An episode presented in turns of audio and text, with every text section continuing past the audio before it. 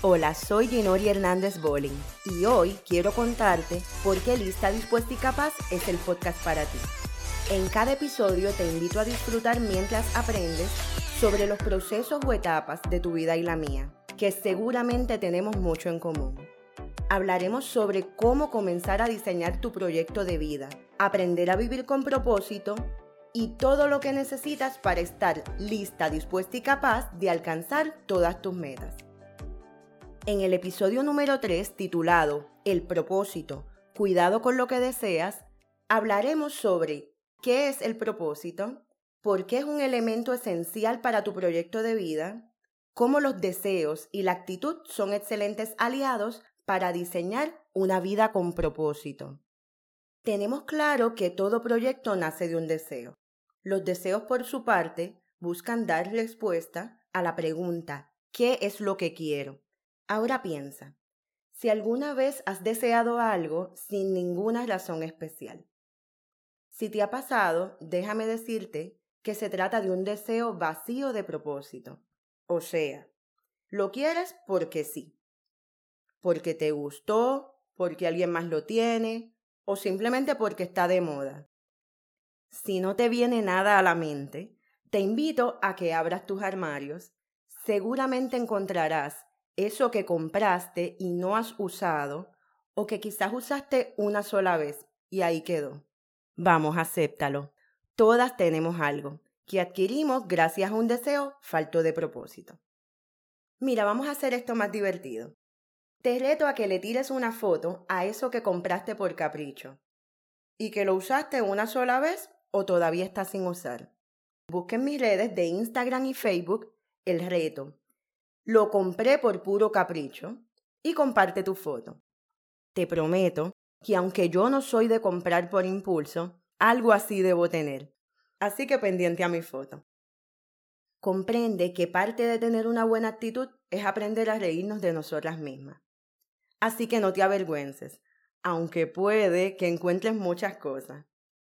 Entonces, mientras más cosas tengas, más necesitas escuchar este episodio porque lo importante es que a partir de hoy aprendas a ser consciente del propósito detrás de tus deseos y acciones. De esta manera serás capaz de controlar el impulso de los deseos faltos de propósito y estarás lista para cumplir solamente con los deseos que se ajustan a tu propósito de vida. ¿Qué te parece? Seguro notaste que hablé de dos tipos de deseos. Para que sepas la diferencia te diré de qué se trata. Los deseos por capricho y los deseos por amor. Escucha a ver qué tal te suena. Esto lo compré por capricho. O por otro lado, intenta decir, lo compré por amor. Te recomiendo que repitas en voz alta estas dos frases y enfócate en cómo te sientes al escucharte. Lo compré por capricho lo compré por amor. De esta manera comprenderás que todo lo que no puedes encontrar fuera en cosas materiales es porque lo llevas dentro, como es el caso de los deseos por amor, la felicidad y el propósito, por supuesto. Todos ellos se encuentran dentro de ti, pero para desarrollarlos tienes que tener la actitud correcta de estar lista, dispuesta y capaz para poder asumirlos. Ya sabes que en el episodio anterior hablamos sobre la importancia de cultivar una buena actitud para desarrollar nuestro proyecto de vida. También te explicaba cómo estar lista, dispuesta y capaz te llevará al éxito en todo lo que te propongas. Si no lo has escuchado, te lo incluyo en las notas del programa para que sepas de qué se trata. Pero en este episodio te diré que tener una buena actitud no es suficiente para tener una vida exitosa necesitarás también aprender a conectar lo que deseas con tu propósito antes de poner un proyecto en marcha. De esta forma, te evitarás la pena de estar desarrollando proyectos que no se alinean con tu misión de vida. Y ahora sí, que vamos a temas profundos. Búscate tu tacita de café o tu copa de vino, ponte cómoda. Yo ya tengo la mía para que estemos en la misma página.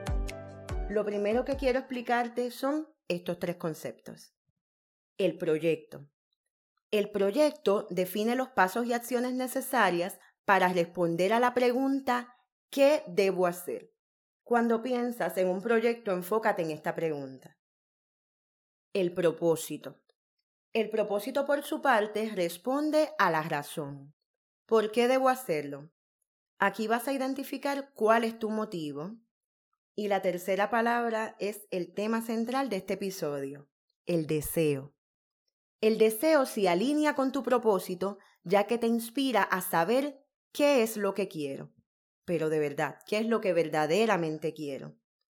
Para que tengamos más claro de cómo se relaciona el proyecto, el propósito y el deseo en tu vida, te voy a dar este ejemplo.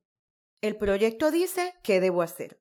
Así que debo mejorar mi alimentación, este es un ejemplo, y hacer ejercicio.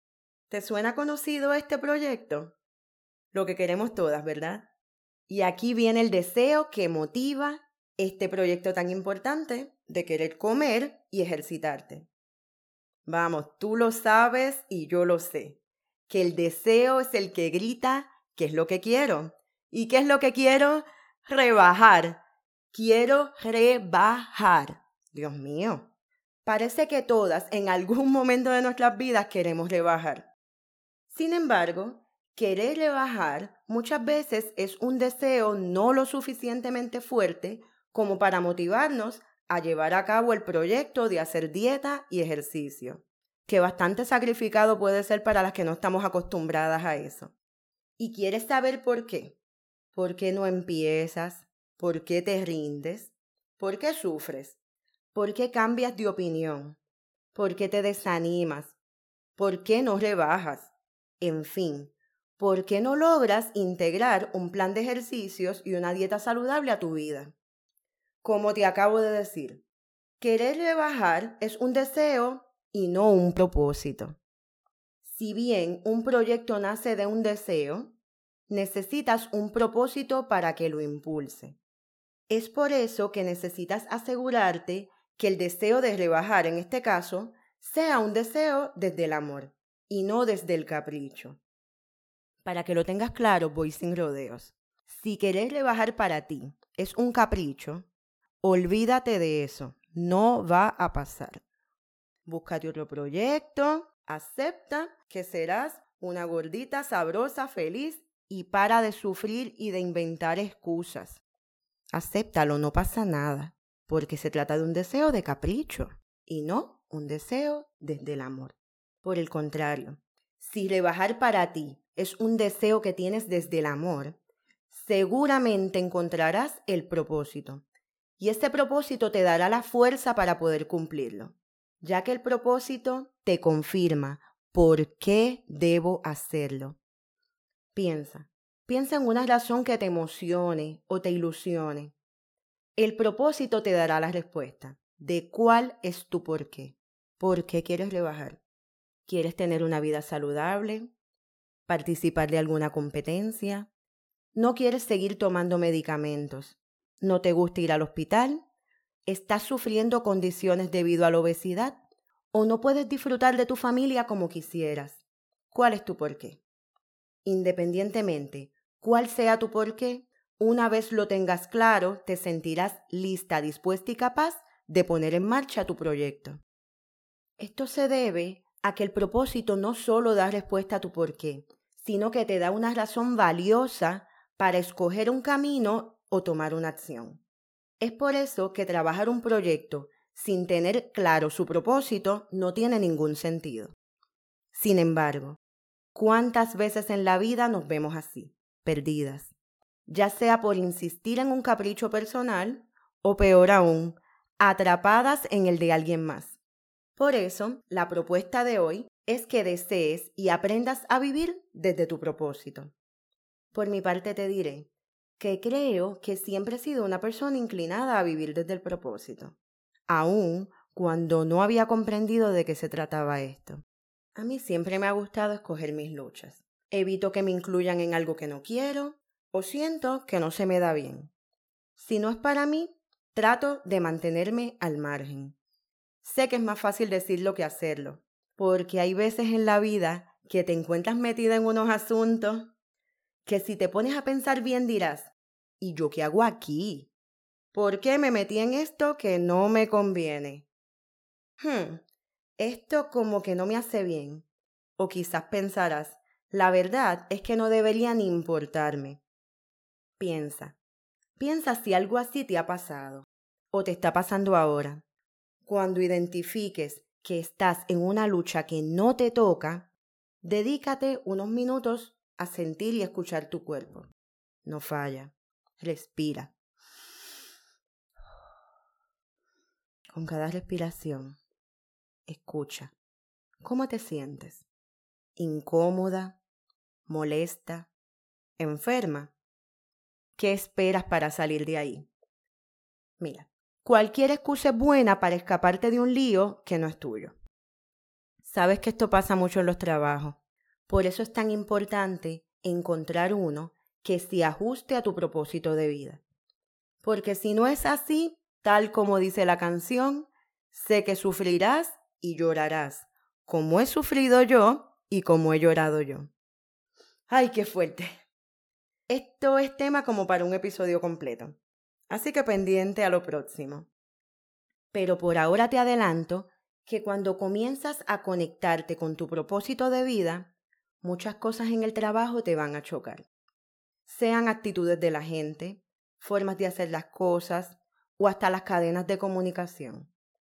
Por ejemplo, el mundo laboral comúnmente pasa que dan una orden. Y esa orden bien puede ser corre. Corre significa que todos salen corriendo sin sentido, como si se fuera a acabar el mundo. Y si tú no corres, el de al lado te avisa, mira, que dijeron que hay que correr. Yo no sé si es así en todos los países, pero nuestra cultura es fascinante cuando del caos y el alboroto se trata. Entonces, te encuentras atrapada en una oficina donde todo es urgente, una emergencia, la gente grita que tiene que ser para allá, en fin, una locura. ¿Te suena conocido? Yo no sé si para ti esto es normal o está bien. Pero para mí, esto es un ambiente con falta de claridad de propósito.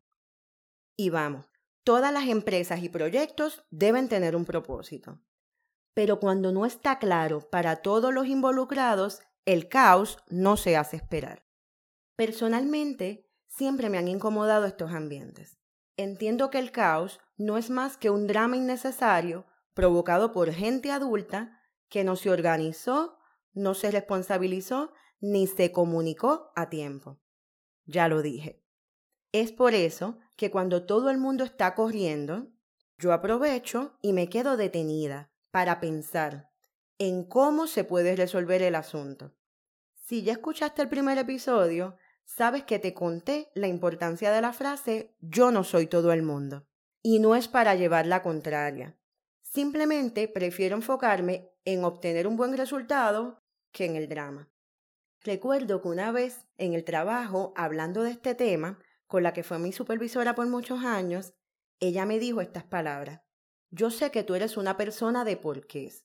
A lo que me explicó algo así como, he notado que antes de hacer las cosas, tú necesitas comprender el porqué. Por eso, sé que debo darte la información completa para que tú lo analices. Y una vez tienes eso, no necesito darte nada más para que el proyecto salga todo bien. Definitivamente, este es el tipo de conversación que te abre los ojos. Como dicen por ahí, los de afuera pueden ver más que los de adentro. Por eso, mi consejo para ti es, ponte atenta a lo que dicen y quién te lo dice. Este comentario casual me inspiró a pensar conscientemente en mi porqué. ¿Por qué yo soy así? ¿Por qué tengo esta actitud? Y de esa forma pude comprender que mis famosos porqués tienen que ver con que soy una persona analítica y que desea vivir desde el propósito. Entonces, cuando tú comienzas a tener claridad en tu propósito, es como si tuvieras tres años otra vez. Rescatas a esa niña interior que no hace más que preguntar ¿por qué? ¿Y por qué? Esa hermosa etapa en la que necesitas entender el mundo que te rodea, que puede ser desesperante para los adultos, lo sé, pero para un niño es totalmente reveladora. Acéptalo. Si no pregunta, ¿cómo aprende? Y hablando del cómo, el próximo episodio compartiré contigo más historias y consejos, ya que está dedicado a decirte cómo el descubrir tu propósito te dará las herramientas para poder desarrollar con éxito tu proyecto de vida. Para continuar la conversación de este y otros temas, sígueme en Instagram y Facebook, donde siempre tengo contenido adicional para complementar el podcast.